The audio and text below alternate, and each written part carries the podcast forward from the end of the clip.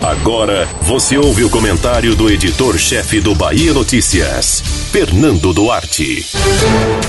Mais de 70 mil servidores municipais foram identificados como beneficiários irregulares do auxílio emergencial na Bahia. Esse problema não é novo.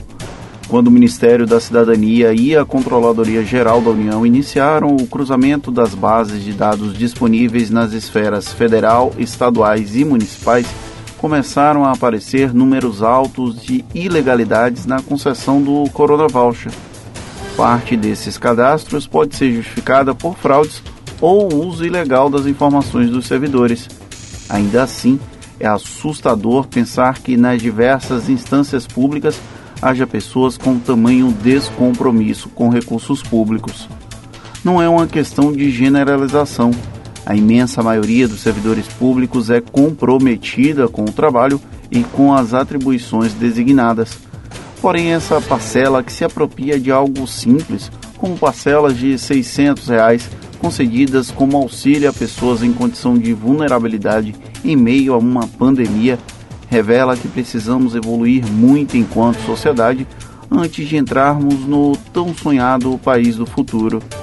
São essas pequenas corrupções, que nesse caso não chegam a ser pequenas, que muitos brasileiros, infelizmente, ancoram o dia a dia a cada pessoa que teve acesso ao auxílio emergencial sem ter direito, outros tantos cidadãos ficaram a ver navios, lidando com a falta de acesso a direitos mínimos como alimentação, saúde e educação.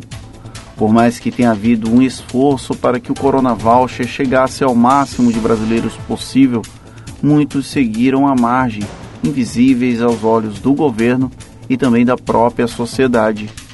Se esses servidores comprovadamente solicitaram acesso ao benefício sem terem direito, quem garante que eles, no exercício das funções, se mantenham probos o suficiente para não cometer outros crimes? É constrangedor imaginar que essas pessoas podem estar em esferas de decisão que podem definir os rumos das vidas de outros. Decidir quem vive e quem morre, quem tem acesso aos serviços públicos ou não não podemos aceitar que esses cidadãos permaneçam fingindo ser servidores públicos, porque estão longe de terem o direito de serem chamados assim. Antes que eu seja criticado por pedir uma punição severa, friso que todos os beneficiários eventualmente irregulares têm direito à ampla defesa e ao contraditório. Porém, não deve haver perdão para quem frauda um auxílio emergencial que nasceu para evitar que brasileiros passem necessidade. A demissão de quem cometeu essa ilegalidade é um favor ao serviço público e ao Brasil. Você ouviu o comentário do editor-chefe do Bahia Notícias, Fernando Duarte.